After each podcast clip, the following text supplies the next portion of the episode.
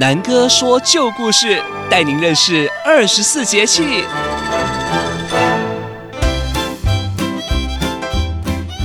Hello everyone, welcome back to the series stories about the 24 solar terms. This episode will be about the Mid-Autumn Festival, or Moon Festival, that happens once a year in September when the moon is the roundest. In this festival, people eat mooncake and pears with their families while appreciating the moon. During this time, the elders will tell stories to the children, and the youngest generations talk about the year past and remaining. Today, we will be telling you the story of Chang'e flying to the moon. Once upon a time, there was an archer known for his precision named Hou Yi. He was incredibly talented with tales of his achievements running through heaven, hell, and the mortal worlds. Few of which detailed his abilities of shooting creatures in unprecedented locations. Leopards three mountains away, piranhas found thousands of kilometers deep within the ocean, eagles in the sky. He had a beautiful wife named Chang'e. Everyone who passes Chang'e never forgets about her appearance and is left speechless by her looks. The deity favored both Chang'e and Hou Yi, so he decided to send them to the mortal world to help the mortals to report back the ways in which they should send help. Chang'e and Hou Yi lived in the mortal world for a while, when one morning there were ten blazing suns in the sky. With one look, Hou Yi recognized that the ten suns were the deity's ten mischievous sons. They've come out to troll and dry up the mortal world to their liking. The ten suns were like ten huge fireballs, setting the whole village and forest on fire.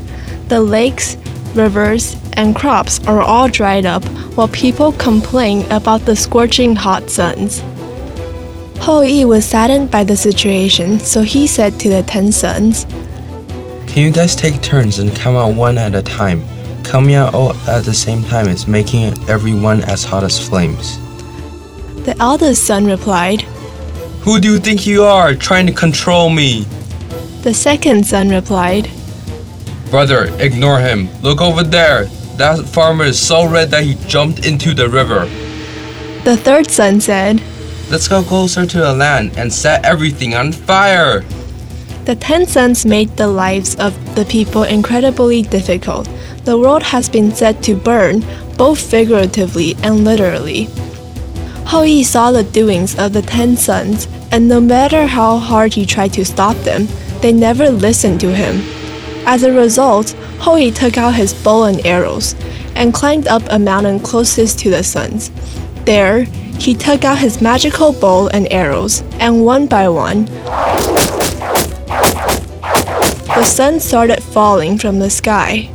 The last son, the youngest son, pleaded to Hou Yi and said, Please, I know what I did wrong. I promise to work my hardest, to rise in the morning and set in the evening. I promise not to prank or troll anymore. Please don't shoot me. Hou Yi thought, This world still needs a sun. I'll let him stay and bring people light.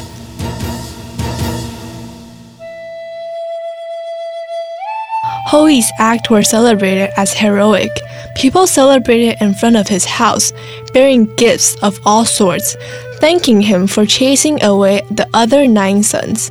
However, Hou Yi's heroic act was met with the deity's anger. Did Hou Yi forget his place?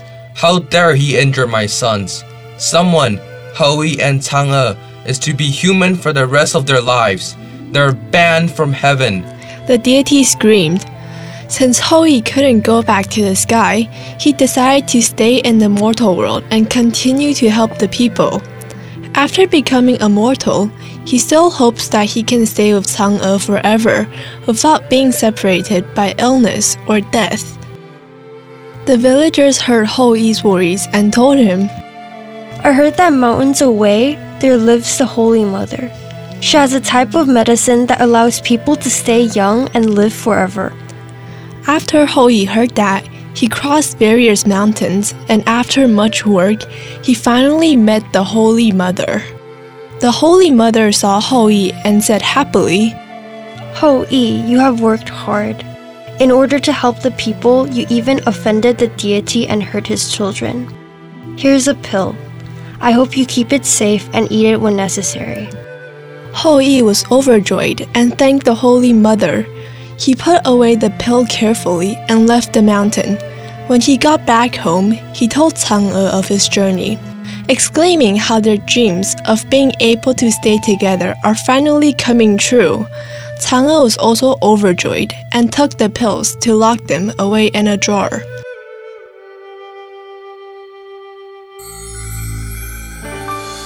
After several happy years, one of Hou apprentices, Peng Meng, wanted to eat the pill to become a deity and live in the sky. On August 15th, when Hou Yi was out hunting, he sneaked into Hou Yi and Chang'e's room and tried to find the pill. He made a mess. Unfortunately, Chang'e came home right then, and when she saw Peng Meng, she was anxious, so she swallowed the pill and said, I swallowed the pill! You won't find it! After she swallowed the pill, Chang'e's body became lighter and lighter and started flying up towards the round and bright moon. In the end, Hou Yi and Chang'e were separated into two different worlds.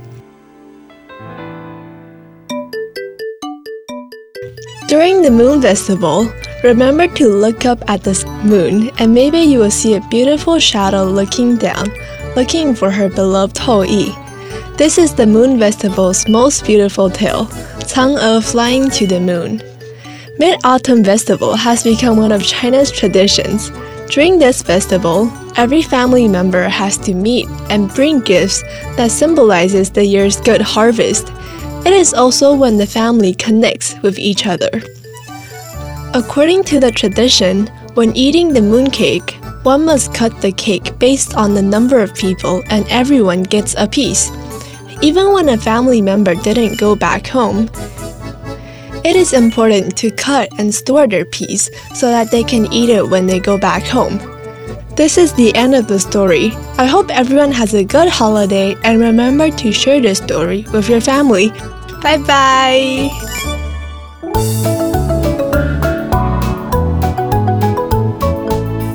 好吃的汉饼都在旧镇南， 传承汉饼文化在旧镇南。以上节目由旧镇南汉饼文化馆与正声广播公司高雄台联合制播。